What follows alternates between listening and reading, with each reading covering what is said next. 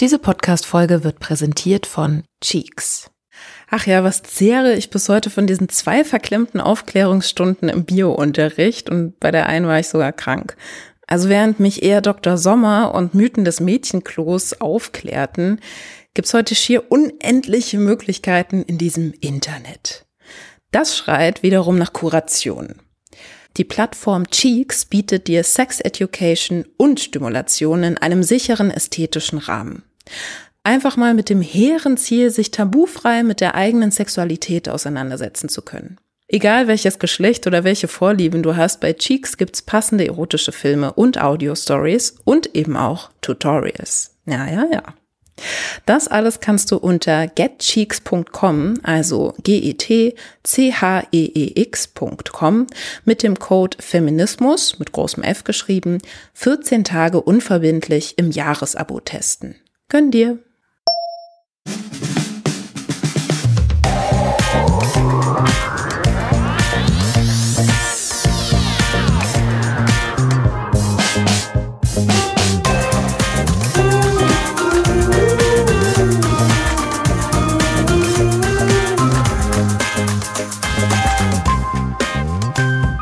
Das ist Feminismus mit Vorsatz, der Podcast rund ums F-Wort mit mir, Laura. Mit einer Neuauflage der Feminismen in Aktion. Eine Reihe in der Reihe, in der Feministinnen von ihrer feministischen Reise erzählen. Das heißt, das, was ich hier über Folgen und Folgen versucht habe darzulegen, machen wir heute mal in einer Folge mit einer wunderbaren Gästin. Bevor ich dir aber vorstelle, um wen es geht, möchte ich kurz auf die Abstimmung beim Deutschen Podcastpreis bis zum 8. Mai, also ziemlich kurzfristig hinweisen. Den Link findest du in den Show Notes. Zwei Klicks und das Ganze ist erledigt. Also bitte jetzt, jetzt kurz abstimmen. Danke. Außerdem gibt's wieder neue Feminismus mit Vorsatz Socken im Shop bei Ira Kleb. Dieses Mal nicht nur in weiß, sondern auch in schwarz. Und ich möchte natürlich allen UnterstützerInnen danken, die mich weiterhin mit PayPal-Spenden, Steady-Mitgliedschaften, Direktüberweisungen oder lieben Worten per Mail oder Instagram-Nachricht beehren. Vielen, vielen Dank. Ähnlich dankbar habe ich mich gefühlt, als meine heutige Interviewpartnerin Franka Frei zugesagt hat. Ich möchte ja persönliche Gespräche führen und deswegen war ich unsicher, wie gut meine Anfrage ankommt, wie offen potenzielle Gästinnen überhaupt sprechen wollen.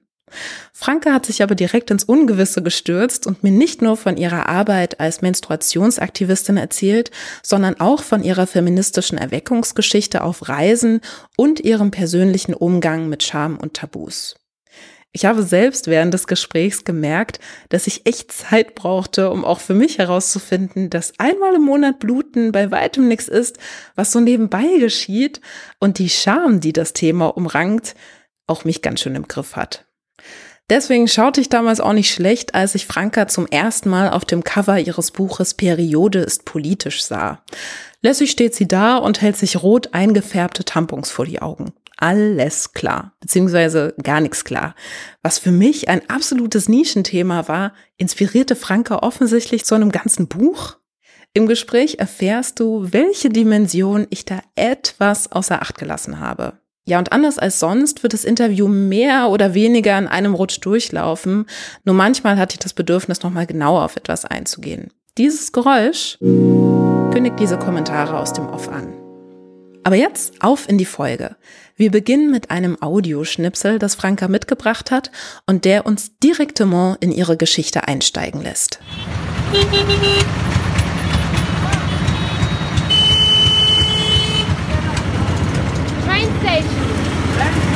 Ja. Warum hast du gerade das Audio mitgebracht? Woran erinnert dich das? Es ist buchstäblich meine erste richtige feministische Reise. Und zwar also buchstäblich, weil ich mich wirklich gerade dort ähm, in Indien befinde. Ich bin gerade in Indien angekommen, angespült worden, aber um dort ähm, Menstruationsaktivistinnen zu besuchen, nämlich für mein erstes Buch. Es war eine Recherchereise und es war alles total verrückt, wie es dazu gekommen ist. Ähm, ich hatte nämlich meine Bachelorarbeit geschrieben zum Thema Menstruation und Tabu und meine damalige ähm, Hochschule, also eigentlich die Koordination der Hochschule, wollte mir erst gar nicht erlauben, dieses Thema anzusprechen. Ich wollte das Tabu untersuchen, das Tabu Menstruation in den Medien und die Rolle der sozialen Medien. Und mir wurde tatsächlich gesagt, ich würde dafür keinen Prüfer und keine Prüferin finden, weil das Thema Tabu ist. Also nach mehreren Mails, wo nicht so richtig rauskam, was ist denn jetzt das Problem, hieß es, das Thema sei Tabus, es bestünde da keine Wissenschaftlichkeit. Und ähm, ich habe das dann aber so richtig durchgesetzt und, und dafür gekämpft und nach dieser ganzen Geschichte mit meiner Uni, es war wirklich schwierig, äh, diese Bachelorarbeit zu schreiben und da eine Prüferin für mich wirklich zu finden, also regelrecht zu überreden, dass das Thema doch auch eine Relevanz hat und so, ähm, bin ich auf Facebook gegangen, habe nach meiner sehr erfolgreichen Verteidigung einen Facebook-Post geschrieben. Dieser Facebook-Post ging äh, viral. Ähm, innerhalb von einer Woche waren da über 40.000 Reaktionen.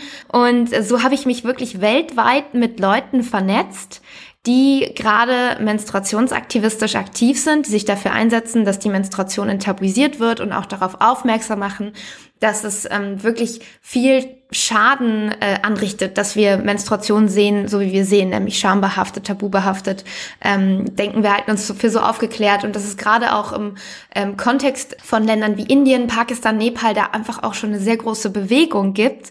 Und gerade viele Aktivistinnen aus Südasien haben mich damals angeschrieben und gesagt, äh, bei uns äh, passiert politisch in der Hinsicht total viel, komm doch vorbei und guck's dir an und da war insbesondere eine Aktivistin aus Pakistan, mit der ich dann auch ein paar Mal geskypt habe und mit der ich mich super gut verstanden habe, die gesagt hat, ja, komm mich doch mal besuchen.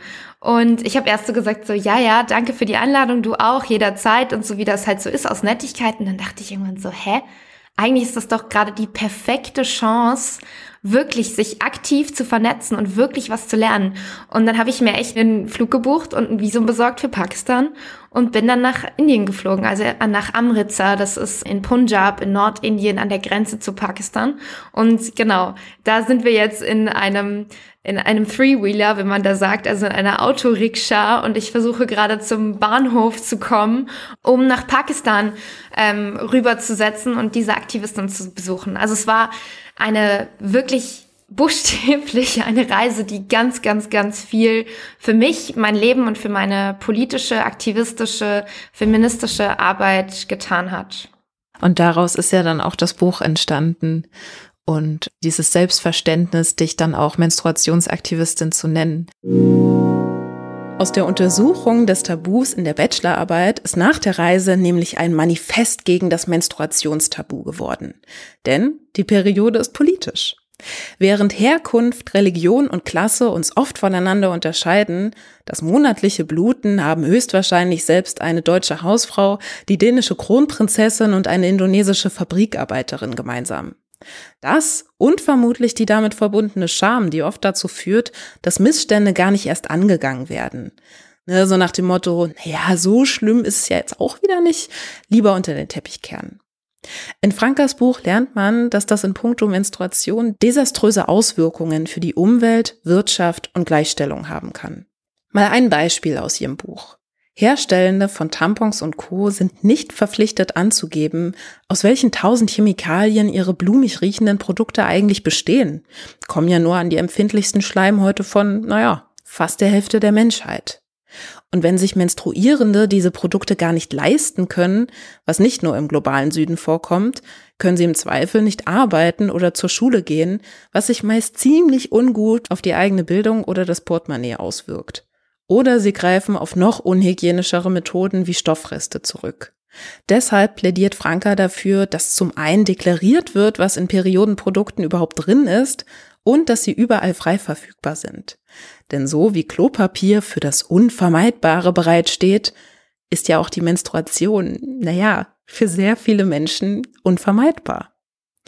Und obwohl so viele Menschen damit leben, wissen viele nur wenig über ihren Zyklus. Das Tabu führt zu oberflächlicher Aufklärung und eher mythischem Wissen, das in meiner Jugend eher flüsternd auf dem Schulklo weitergereicht wurde. Dabei könnte dieses Wissen dabei helfen, den eigenen Körper besser zu verstehen, zu checken, wenn da irgendwas aus den gewohnten Bahnen gekommen ist und man dem vielleicht mal nachgehen sollte. Oder auch nur um zu verstehen, dass man jetzt nicht wirklich die Stadt, den Job und den Freundinnenkreis wechseln muss, sondern man einfach nur kurz vor der Periode steht und PMS, also das prämenstruelle Syndrom für diese, naja, mentale Verstimmung sorgt und es vorbeigeht. Es geht vorbei. Naja, und sicherlich werden diese Missstände Menstruierende jetzt nicht reihenweise umbringen, wenn erst das Argument genug für Veränderung wäre, aber ihre Lebensqualität wird zum Teil extrem eingeschränkt. Aufgrund einer unvermeidbaren Tatsache, die zufälligerweise auch noch ein Zeichen dafür ist, dass man die Menschheit reproduzieren kann. Und das ist doch irgendwie nicht fair. Und bevor wir wieder ins Gespräch mit Franka einsteigen, hier noch mein liebster Mindblowing Fact aus Frankas Buch. Das, was Menschen, die die Pille nehmen, ihre Menstruation nennen, ist gar keine Menstruation. Mit der Pille wird der Zyklus nur nachgeahmt und die Blutung ist nur dafür designt worden, damit das Ganze natürlicher rüberkommt. Das war damals in den 50ern, als die Pille erfunden wurde und auch die katholische Kirche überzeugt werden wollte, anscheinend ein ganz gutes Argument, um auch SkeptikerInnen zu überzeugen. Aber für das Jetzt und Hier heißt es einfach mal, dass völlig sinnlos geblutet und Periodenprodukte eingekauft werden müssen. Also sowas macht mich fix und fertig. Aber ihr merkt, es gibt in Frankas Buch viel zu lernen. Und jetzt geht's weiter. Mm, mich würde jetzt erstmal noch interessieren, wie es überhaupt dazu kam. Also auch schon die Idee, die Bachelorarbeit über Menstruation oder das Tabu zu schreiben. Also da muss ja schon einiges vorher passiert sein. Vielleicht können wir so ein bisschen auf, ja, so Stationen, Orte, Menschen deines Lebens eingehen, die dich überhaupt erst dazu gebracht haben, dich auch mit, ja, diesem letztendlich sehr feministischen Thema dann zu beschäftigen. Ich glaube, mir war gar nicht so klar, wie feministisch das ist und was da alles so dahinter steckt, welche Dimension. Ich war wirklich die meiste Zeit meines Lebens hätte ich mich nicht getraut, mich Feministin zu nennen. Und ich bin auch nicht so mit so einem feministischen Mindset aufgewachsen. Ich bin eigentlich mit einem sehr unpolitischen Mindset aufgewachsen, auch mit einem, wie ich heute denke, etwas unreflektierten Mindset. Auch was Feminismus eigentlich ist. Also diese klassischen Narrative von Alice Schwarzer, Emanze, auch wirklich sexistisch bis misogyne Dinge, die ich unterschwellig beigebracht bekommen habe über Frauen, die sich für ihre Rechte einsetzen oder eben ja feministische Kämpfe kämpfen, die ich hier gar nicht wiedergeben will, weil ich wirklich, also ich finde es mittlerweile richtig schlimm, wie man halt aufwächst. Ne? Für mich hat es erst angefangen, als ich im Studium war, als ich nach Berlin gezogen bin, dass ich gemerkt habe, oh, äh, Politik ist vielleicht doch etwas, was nicht nur alte weiße Männer in Anzügen in irgendwelchen Parlamenten machen, was ich überhaupt nicht verstehe, sondern es betrifft mich, es betrifft alle Menschen und es ist gar nicht mal so kompliziert, wenn, wenn man so ein bisschen an die Hand genommen wird. Und tatsächlich war es für mich mein älterer Bruder, der immer schon politisch war und den ich dafür auch so ein bisschen bewundert habe. Der war irgendwie cool. Der hat, der hat immer schon viel über Geschichte Bescheid gewusst und hat sich nicht gefürchtet, politische Diskussionen zu führen. Wir waren zusammen auch einmal in Athen Couchsurfen. Und ich weiß noch, dass wir da auch zum ersten Mal davon, also ich zum ersten Mal davon erfahren habe, dass Geflüchtete dort sind und wie die behandelt werden. Und es war so eine so eine ja eine Politisierung, die hat vor allem durch den Kontakt mit meinem Bruder stattgefunden. Und er hat mich dann auch in Berlin, als ich nach Berlin gezogen bin für mein Studium, mit ein paar Leuten vernetzt, hat mich dann auf so linke Kongresse mitgenommen. Und ich kann mich erinnern, ich saß da und ich dachte nur, ich ich habe mich gefühlt wie Falschgeld. Ich saß dann in irgendwelchen so coolen linken Studiegruppen Gruppen, wo erstmal ähm, jede Person sich vorgestellt hat mit Pronomen und so. Und ich war so aufgeregt und dachte nur, scheiße, egal was ich sage, es ist falsch. Ich habe keinen blassen Schimmer von dem, was worüber die sich ja alle unterhalten. Und dann habe ich wirklich ganz klein angefangen. Ich weiß noch, meine wirklich meine Einstiegsliteratur für eine ganze Welt, die sich mir dann langsam immer noch zunehmend erschließt, war untenrum frei von Margarete Stokowski. Ich weiß noch, ich habe mein ganzes Zimmer zugepappt mit irgendwelchen Post-its von Gedanken, die ich hatte durch dieses Buch. Und ich bin Margarete Stokowski dafür so dankbar, weil sie hat mir da die Augen wirklich geöffnet. Und irgendwann habe ich dann auch ähm, andere, ja, so populär feministische Bücher gelesen unter anderem hat mich Liv Strömquist total gecatcht, die Comiczeichnerin aus Schweden. Und das ist ja auch thematisch sehr nah dran. Das dieses erste Buch geht ja um die Kulturgeschichte der Vulva. Und da geht es auch so ein bisschen um Menstruation. Und ich kann mich erinnern, ich habe mich so abgeholt gefühlt von diesem Comic. Ich saß in meinem Bett und ich habe fast Pipi in die Hose gemacht vor Lachen. Und gleichzeitig hatte ich solche Aha-Mindfuck-Momente. Und so kam dann auch die Idee auf, dass ich darüber schreiben möchte, warum gucken wir eigentlich so auf Menstruation, wie wir es tun? Warum ist das so ein komisches Ekel-Tabu-Dings? Warum wird das nicht als etwas betrachtet, was für Reproduktionskraft, Gesundheit, Fertilität steht, sondern warum wird das irgendwie so abgewertet? Und ich hatte so ein bisschen das Gefühl, es steht halt in einem Muster, dass alles, was als weiblich betrachtet wird, in unserer Gesellschaft eher Abwertung erfährt, als die Dinge, die männlich kategorisiert werden. Und das war mir aber in dem Moment auch noch nicht so klar. Es war so ein langsames Herantasten an dieses, oh Gott, are we really living in patriarchy? So, ist es wirklich wahr? Was ich immer dachte, was längst schon überkommen wäre, so. Und dann die Bestätigung dessen darin, dass meine Uni gesagt hat, nee, darüber schreibt man nicht, das, das macht man nicht, das ist kein, das ist nicht wissenschaftlich. Und ich war damals in einer Beziehung auch mit einem Menschen, der sehr politisch ist und ich bin ihm bis heute dankbar, der hat mich so bestärkt. Der meinte so, nein, jetzt schreibst du erst recht über dieses Thema und überleg doch mal, das ist, das spielt doch total darin rein, dass es tabu ist, dass dadurch auch Wissen nicht produziert wird und dass es quasi eine institutionelle Schranke ist, die dieses Tabu weiterführt. Und er hat mich darin bestärkt, dass ich nicht mich schämen soll und peinlich bin und eine kleine 20-jährige Studentin bin, die ein unwissenschaftliches Thema vorschlägt, sondern dass ich gerade was Wichtiges tue. Dieser Mensch ist auch extrem wichtig gewesen für meine feministische Reise. Und so habe ich mich dann auch durchgesetzt. Und mit ihm zusammen habe ich auch diese Reise gemacht nach Indien. Also es waren tatsächlich auch vor allem zwei Männer, die mich dazu gebracht haben, in meinen persönlichen Kontakten, da mich weiter, ja, oder erstmal überhaupt anzufangen. Und danach die Vernetzung mit so vielen Leuten und das, das fühlt sich gut an, so zu wissen, man ist nicht alleine. Weil ich dachte während meiner Bachelorarbeit dann auch oft, boah, ich bin gerade hier auf was gestoßen, aber irgendwie versteht mich niemand. mich zunehmend radikalisiert so äh, in der Bibliothek. Und durch diesen Facebook-Post und auch durch die sozialen Medien ist mir bewusst geworden, hä, ich, äh, hier sind so viele Leute, die genau diese Themen ansprechen. Und seitdem muss ich sagen, fühle ich mich auch richtig gut damit. Und auch so, dass ich Leute wie dich kennengelernt habe, ist ja auch wirklich lustig. Wir sind ja Nachbarinnen. Und ich habe deinen Podcast gehört, bevor ich wusste, dass du meine Nachbarin bist und dass du mit meiner Mitbewohnerin im Chor singst. Das war alles irgendwie so zufällig. Und seitdem merke ich, wir sind, wir sind viele und wir sind überall. Das, das, das finde ich total schön.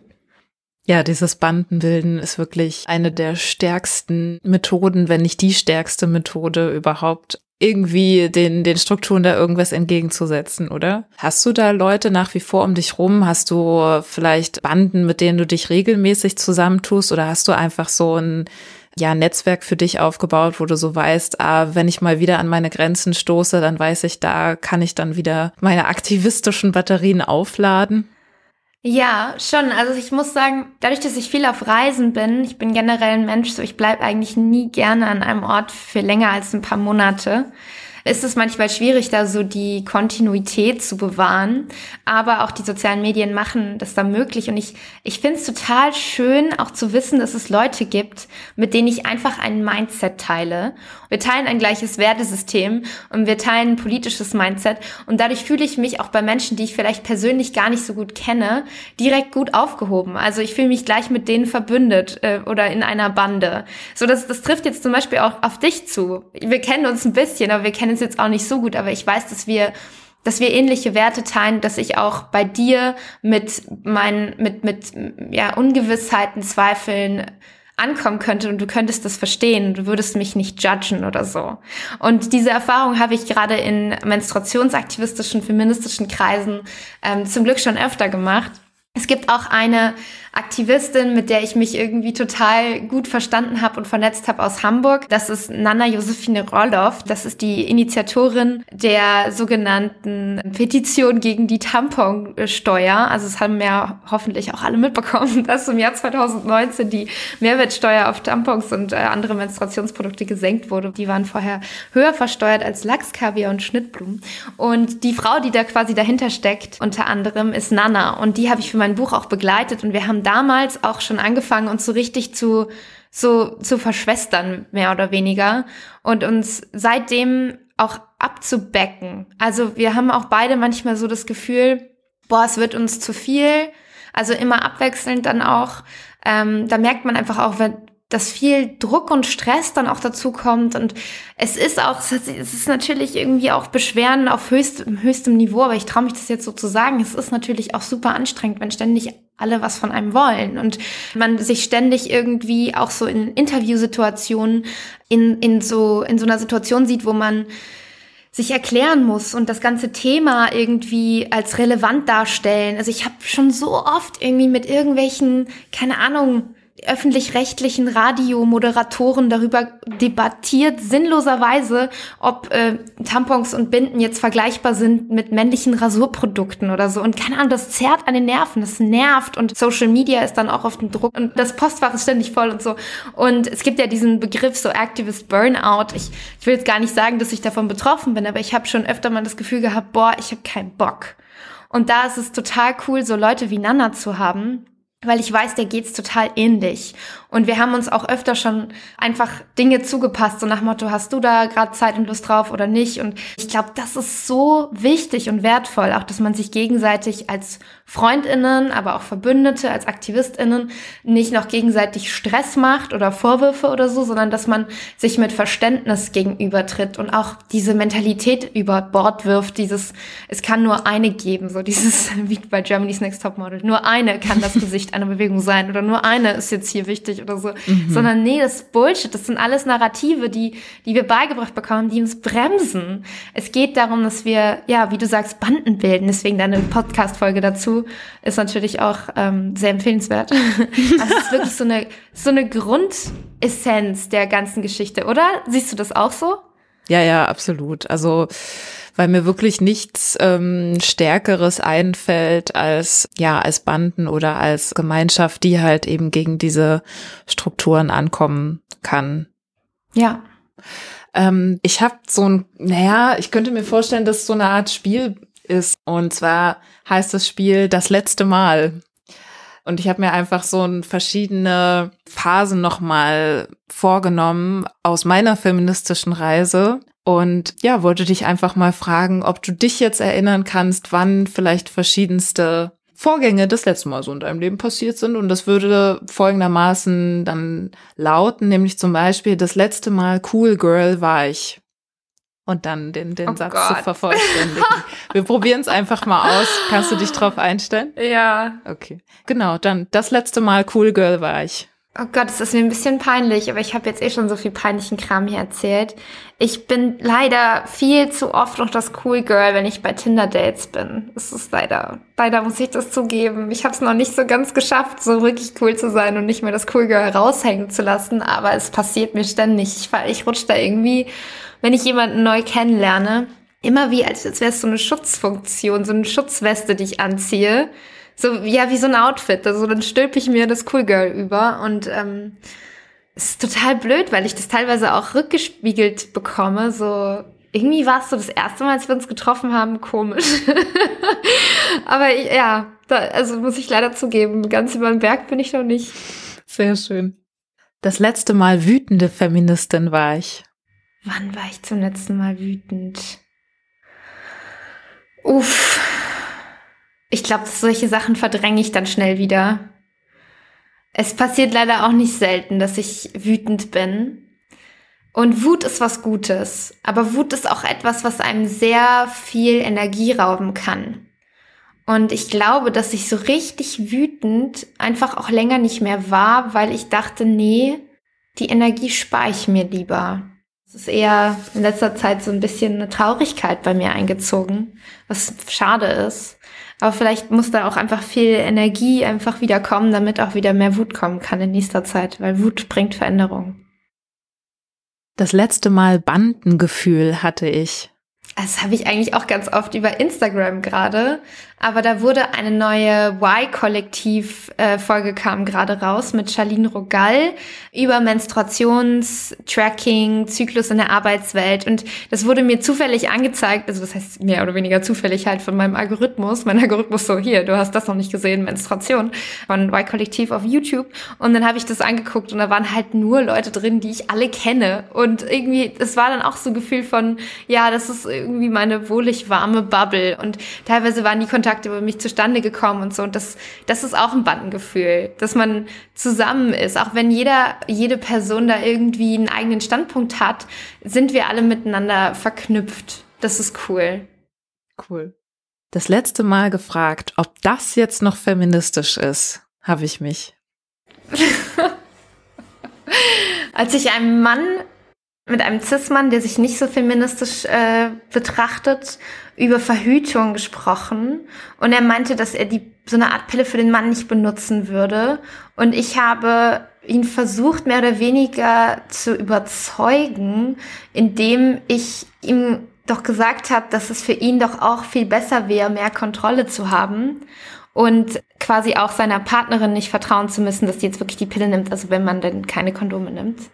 Und da habe ich mich auch gefragt, ist das jetzt noch feministisch? Weil es ist ja auch voll so ein Narrativ, auch so ein antifeministischer Narrativ, dass Frauen eigentlich tief drin nur dieses urbiologische Bedürfnis haben, geschwängert zu werden oder Alimente zu beziehen von irgendeinem Mann und so. Und da dachte ich so, irgendwie war das jetzt gerade total antifeministisch, was ich gesagt habe. Am Ende denke ich, ja, also es ist irgendwie nicht fair, dass Männer wirklich nicht die gleichen Möglichkeiten haben, also Cis-Männer ähm, langfristig zu verhüten. Aber es, das so gleichermaßen aufzuwiegen, finde ich auch schwierig, weil es liegen einfach sehr viele Gewaltstrukturen der Fragen von Reproduktion zugrunde. Und ich dachte in dem Moment, das habe ich gerade alles unsichtbar gemacht, indem dass ich ihm einfach nur gesagt habe, hä, hm. du willst doch auch sicher gehen, dass du nicht irgendjemanden schwängerst. Ja, keine Ahnung. Ist das feministisch? Also ich finde es ja an sich schon feministisch, dass du alles da reinlegst, diesen Typen irgendwie davon zu überzeugen. Und wenn es dann Argumente sind, die dann einfach erstmal für ihn zugeschneidert sind und jetzt vielleicht den ähm, Bechtel-Test für feministische Argumentation oder was auch immer vielleicht nicht direkt bestehen würden. Obwohl das, also oft ist das ja auch so eine, also wie weit du dann direkt gedacht hast, das ist ja fast so eine Krankheit, die man dann irgendwie mit oh Gott, dem ja. feministischen Aktivismus auch fast bekommt, ne? Dass man immer direkt irgendwie so abcheckt, okay, genau, wie du jetzt gerade sagtest, was habe ich jetzt gerade alles damit unsichtbar gemacht? Dabei ist das ja völlig okay, auch mit einer gewissen Verknappung zu arbeiten, damit man überhaupt noch kommunizieren kann. Das stimmt. Gut, dass du das sagst.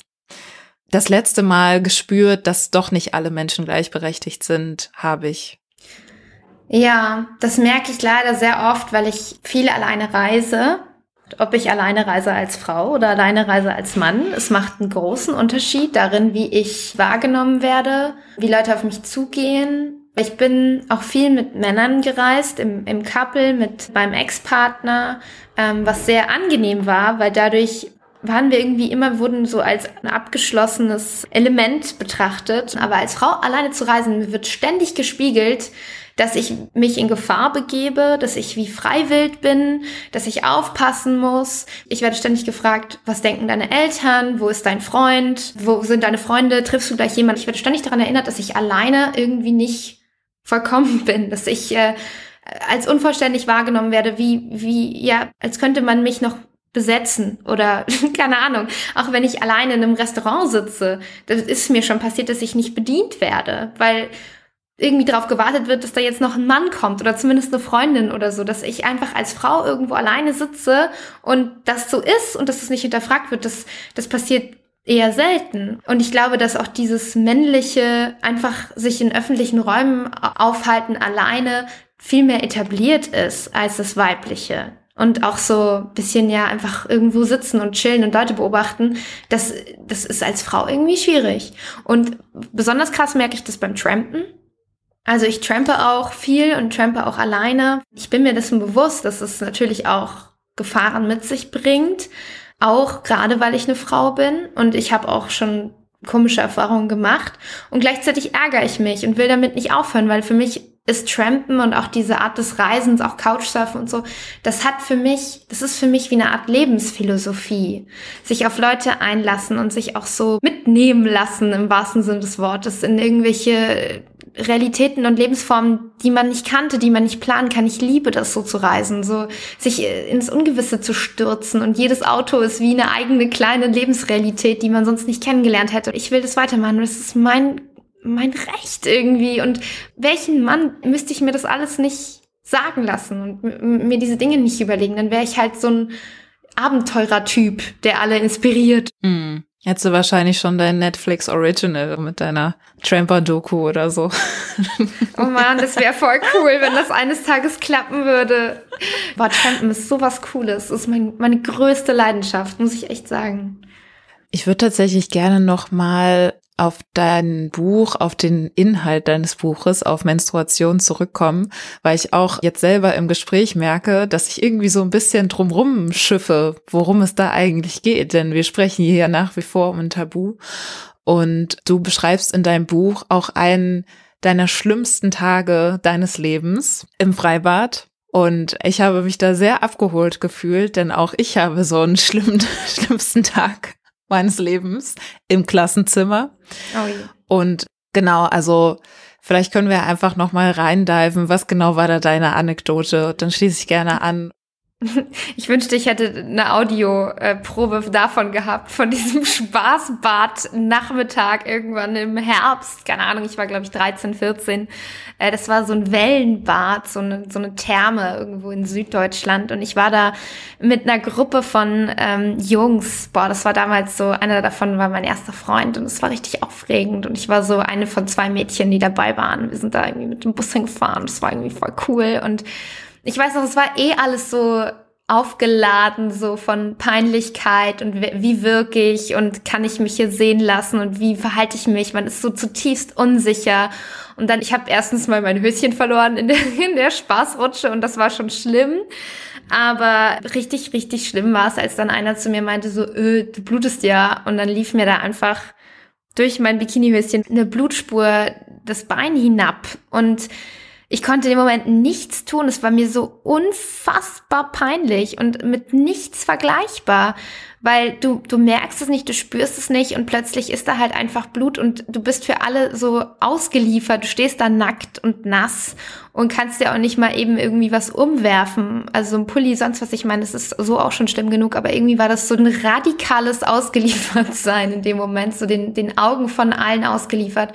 Und es war für mich einfach wahnsinnig, es hat sich eingegraben irgendwie in diesem Moment. Du bist eklig, du hast dich nicht unter Kontrolle, dein Körper, man fühlt sich eh schon so scheiße. Ich habe mich nicht wohl gefühlt in meinem Körper zu der Zeit. Und dann passiert noch sowas, so das, es erinnert mich einfach immer wieder daran. Öffentlich auslaufen ist was Furchtbares und das ist vor allem kulturell so konstruiert. Also ich meine, wenn dir irgendwie ein Glas Wein umfällt oder so, oder wenn du was umwirfst, das ist peinlich, das ist doof, das ist ein Malheur. Aber dieses ähm, durch rote Flüssigkeit Flüssigkeit im Vaginalbereich zu bluten und damit darauf aufmerksam zu machen, dass man allgemein fertil ist, aber gerade nicht so. Ich weiß nicht, es ist so mit so einer tiefen Scham verbunden, die, ja, die wir irgendwie beigebracht bekommen haben durch eine Tabuisierung, durch Produktwerbesprache, wo alles immer nur nach Blüten aussieht und wahrscheinlich so duftet und blau steril eingefärbt ist und weiße Bettlaken. Und dieses, man darf es auf keinen Fall sehen, geschweige denn riechen, so, wir lernen ja auch Geruchsschutz und Frische und so, so nach dem Motto, das, das stinkt, das riecht, du bist wie so ein läufiges Tier, so, es hat was Animalisches und du fühlst dich so ausgeliefert ja, das war wirklich einer der schlimmsten Tage meines Lebens, vor allem weil ich dann auch nicht wusste, wo bekomme ich jetzt einen Tampon her. Ich hatte auch so ein bisschen Angst vor Tampons. Es war einfach Überforderung und irgendwie, ja, sich allein gelassen fühlen, auch so zwischen so ein paar rüpelhaften Jungs. Mhm. Wie war das bei dir? Also ich habe meine Menstruation tatsächlich das erste Mal im Klassenzimmer bekommen. Ui. Ich war immer sehr beschäftigt damit, ähm, nicht aufzufallen, was bei meiner Größe gar nicht so einfach ist. Ja, und dann war Französischunterricht und ich wurde nach vorne gerufen und sollte Le Soleil brille an die Tafel schreiben. Das weißt du noch genau. ja, und dann dann ist tatsächlich meine beste Freundin damals aufgestanden und meinte einfach nur, Laura, wir gehen. so mitten im Unterricht. Und da bin ich auch immer noch, also finde ich total geil irgendwie, dass sie das damals einfach so gemacht hat. Und meine Freundinnen haben mich dann versorgt, irgendwie meine Sachen noch geholt und so. Aber irgendwie war halt dieser, dieser Stuhl dann voll geblutet. Also voll geblutet, ne? Das ist ja auch immer so eine Vorstellung, die Literweise. so einfach überhaupt nicht richtig war. Genau, also ja. das lief quasi ja, ja. links und rechts. Als wäre der weiße Hai gekommen. Genau, in meiner Vorstellung hat sich dieses Bild dann natürlich doch auch extrem festgesetzt und wollte halt wirklich einfach nur, dass das, dass das nie passiert ist, dass hoffentlich einfach keiner so richtig gecheckt hat, aber dann natürlich immer dieser Stuhl, dieser Stuhl, dieser Stuhl irgendwie in meiner Vorstellung und in meinen Träumen und überhaupt. Und ich weiß aber, dass dann irgendwann später, äh, wir waren alle bei ICQ und auch damals konnte man sich schon wie so eine Art kleines Profil einrichten. Man hatte da so ein bisschen Freitext auf jeden Fall, um da irgendwas reinzuschreiben. Und dann hatte tatsächlich eine Klassenkameradin in dieses Profil irgendwas über mich reingeschrieben und mit dem vollgebluteten Stuhl und was weiß ich. Also das hat mich völlig vom Hocker gehauen, oh dass das jetzt ernsthaft irgendwie eine Situation ist, die sie da reinschreiben musste. Und genau, wir haben sie dann irgendwie, ich weiß gar nicht, ob ich das dann gemacht habe oder ob das dann tatsächlich auch Freundinnen von mir übernommen haben, sie darauf anzusprechen, weil ich da auf jeden Fall auch total im Freeze-Mode war. Und ähm, ja, also die hat das dann irgendwie da noch rausgelöscht, aber es war natürlich trotzdem extrem beeindruckendes Boah. und äh, kleinmachendes Symptom von krass. Offensichtlich war das äh, Thema einfach. Also es war tatsächlich anscheinend wirklich ein Skandal.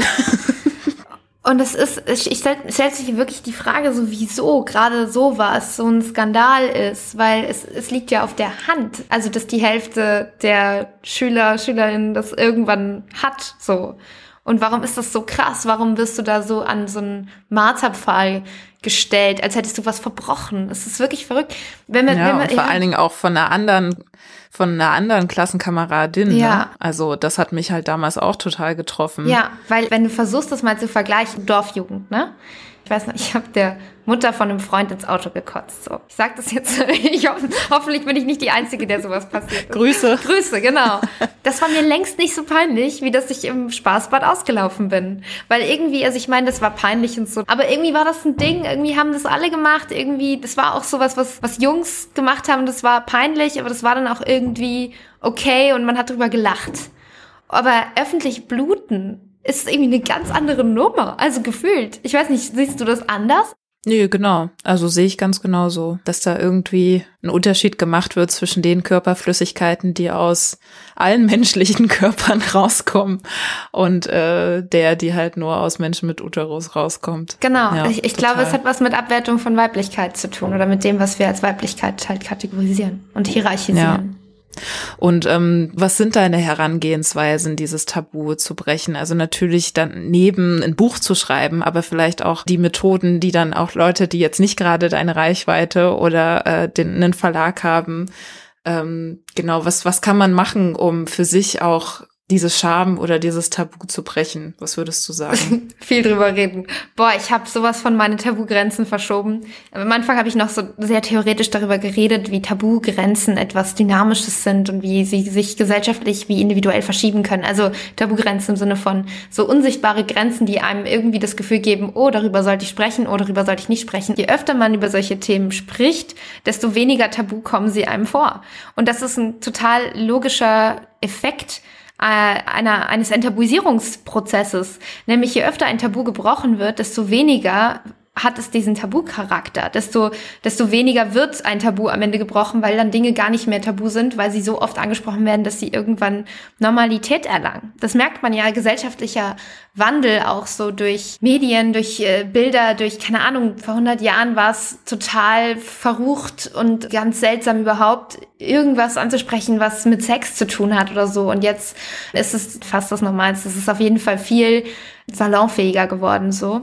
Und so sieht man das auch in Bezug auf Periode. Also ich weiß auch nicht, ob es sehr krass jetzt vielleicht in meiner Bubble ist, was mir das Gefühl gibt, dass so viel darüber gesprochen wird, aber ich habe schon auch den Eindruck, dass gerade auch in öffentlich-rechtlichen Medien, generell auch äh, auf politischer Ebene, das Thema Menstruation immer mehr Plattform bekommt und dass es dadurch auch normaler geworden ist, weniger tabu behaftet, darüber zu sprechen. Und ich glaube, das ist der Key, dass wir einfach so viel darüber reden, dass es irgendwann einfach nichts, kein Aufreger mehr ist. Und dass es dann auch kein Aufreger mhm. mehr ist, wenn jemand öffentlich blutet oder sagt, ich habe Periodenbeschwerden, dass das ernst genommen wird, dass man eben schon mal davon gehört hat, oh, es gibt sowas wie Endometriose und oh, Perioden Periodenbeschwerden und Schmerzen sind nicht normal, auch wenn ich das gelernt habe. Dazu eine kurze Erläuterung. Endometriose ist eine Krankheit, bei der sich Gebärmutterschleimhaut außerhalb der Gebärmutter ansiedelt und zu sehr starken Schmerzen während der Periode führt. Wie so vieles rund um den Zyklus ist auch Endometriose kaum erforscht.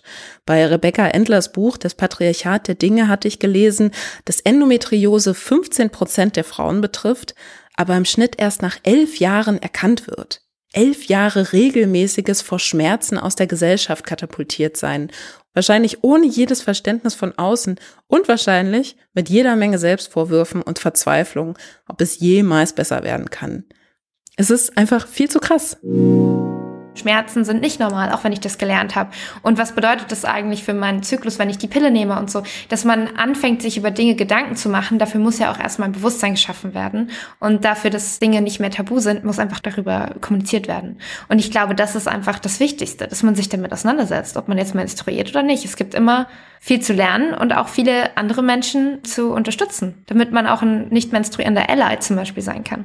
Und auch so setzt darauf struktureller, institutioneller Ebene an, dass man zum Beispiel Menstruation mehr im Lehrplan verankert. In meinen Augen ist Sexualität etwas, das könnte ganz eigenes Schulfach sein. Und zukünftigen, keine Ahnung, GesundheitsministerInnen oder gerade Ministern, die nicht menstruieren oder irgendwelchen Menschen, die in Entscheidungspositionen sitzen, auch das Thema mehr zu verinnerlichen, weil sonst checken die nicht, okay, wir brauchen Menstruationsprodukte, um am öffentlichen Leben teilzunehmen. Wenn die selber die Menstruation nicht erfahren, dann haben sie verständlicherweise auch kein Bewusstsein dafür, wenn man es ihnen nicht sagt. Und das muss einfach schon viel früher passieren in der Schule, in der Erziehung und dann im Alltag einfach auch mehr stattfinden, ohne dass aber jetzt wieder die Menstruierenden da sich ungewollt in Situationen begeben, wo sie blöd angeguckt werden, bestraft werden mit sozialem Ausschluss. Also ich hoffe, das ist einleuchtend. Mhm. Ja, da bist du ja schon mittendrin, so in ähm, Zukunftsvorstellungen beziehungsweise so feministischen Visionen. Hast du denn noch andere konkrete Vorstellungen, ja, wie so eine feministische Zukunftsvision aussehen könnte, wo Menstruation eben nicht mehr so ein krasses Tabu ist? Also Feminismus ist für mich ein Blickwinkel auf Dinge. Und dieser Blickwinkel ist oft ein bisschen komplizierter und ist so ein bisschen anstrengender, weil er eben auf ganz viele Ungerechtigkeiten und unfaire Verhältnisse aufmerksam macht. Aber das eben längst nicht nur in Hinblick auf Geschlechterfragen, sondern auch in Hinblick auf zum Beispiel unterschiedliche finanzielle Privilegien, soziale Privilegien, auf in Rassismus wurzelnde Ungerechtigkeiten. Und das ist halt ich finde, das ist das Wichtigste, dass wir diesen Blickwinkel mehr und mehr etablieren, und zwar in allen Bereichen des äh, politischen, gesellschaftlichen und kulturellen Lebens. Deswegen gibt es nicht so die feministische Vision, sondern eigentlich nur die feministische Perspektive als Add-on zu all dem, was wir so machen und leben und wie wir unsere Gesellschaft gestalten. Das ist für Aha. mich eigentlich die Utopie. Ach cool, ja, also einfach im Grunde unter der Annahme, dass ja sowieso alles immer im Prozess ist und sich bewegt und weiterentwickelt und es dann irgendwie nicht einen so einen statischen, einen statischen Status, äh, sondern genau man einfach durch diese feministische Brille dann immer wieder überprüfen kann, ist das jetzt immer noch für alle irgendwie so das Bestmögliche. Ja, weil ich meine, die Alternative wäre eine feministische Revolution. Und ich weiß nicht, ich sehe es irgendwie gerade nicht so richtig. Ich spüre es nicht so richtig. Ich habe eher das Gefühl, dass wir da auch die Mehrheitsgesellschaft irgendwie noch nicht so ganz so weit haben, sich mit diesem Begriff wohlzufühlen und zu sagen, yes, wir haben jetzt, also ich meine, man merkt ja auch gerade, Christina Lunz hat dieses tolle Buch geschrieben über feministische Außenpolitik und wir haben jetzt Annalena Baerbock im Amt, die diese Begriffe auch benutzt, sowas wie feministische Außenpolitik und dann kommt so ein Friedrich Merz und macht das total runter runter und versteht das nicht. Und ich glaube, es steht sinnbildlich dafür, dass wir noch nicht ready sind für so einen gelabelten Status, der jetzt die feministische Utopie irgendwie äh, wiedergibt, mhm. sondern dass wir Feminismus mehr und mehr in alle Bereiche reinbringen und etablieren und nach und nach und auch wenn das zäh ist und manchmal keinen Spaß macht, aber zu wissen, so wir arbeiten da zusammen dran, ich glaube, das ist eigentlich äh, jetzt gerade der sinnvollste Weg. Aber das ist das ist jetzt meine Meinung und ich weiß nicht, da gibt's bestimmt auch andere Meinungen und Zugangsweisen und Optionen. Mhm. Finde ich, finde ich ja. gut, finde ich spannend. Dann habe ich nämlich jetzt auch die allerletzte Frage. Und zwar wäre das, welche Frage soll ich dann meinem nächsten Gast oder meiner nächsten Gästin stellen, wenn ich wieder eine Feministin, einen Feministen dazu interviewe, wie seine oder ihre feministische Reise war? Also ich bin ja so ein Fan von Fehlerfreundlichkeit und sich auch Fehlern einzugestehen. Und ich weiß nicht, ob wir so auf Fehler aufmerksam machen möchten, aber ich finde es eigentlich cool, rückblickend zu sehen, boah, ich war, ich habe damals irgendwie anders getickt als heute, um auch Menschen vielleicht auch in so, in so einer Situation abzuholen, wo sie denken, ah, ich kann das ja gar nicht, weil ich weiß sowas gar nicht oder so. Vielleicht wäre so eine Frage gar nicht so schlecht, die auch noch darauf abzielt. So was, Was hat dein damaliges Ich gedacht und gemacht, was dein jetziges Ich sehr stark kritisieren würde? Sowas in die Richtung. Ich mhm. glaube, dass es da, dass es da viel zu sagen gibt. Schreibe ich mir mal auf, du. Cool. Danke dir, liebe Franka. Wenn du noch mehr wissen willst, dann lies unbedingt Periode ist politisch oder hörst dir an. Noch unterhaltsamer geht es in Frankas Roman Krötensex daher. Ihr könnt Franka regelmäßig in ihrem Tabufrei-Podcast hören, ihr auf Instagram folgen und ansonsten einfach mal ein bisschen die Menstruation normalisieren. Danke! Gib mir gern Feedback, wie dir diese Neuauflage von Feminismen in Aktion gefallen hat. Dann mache ich das nämlich vielleicht wieder. Danke an alle, die schon dazu gekommen sind, den Podcast bei Apple oder Spotify zu bewerten und hier und da eine Folge mit den Liebsten zu teilen. Und dickes Danke auch an Liska und Sascha, die mich beim Schnitt unterstützt haben. Ich verbleibe, wie immer, mit feministisch vorsätzlichen Grüßen. Tschüss und bis zum nächsten Mal.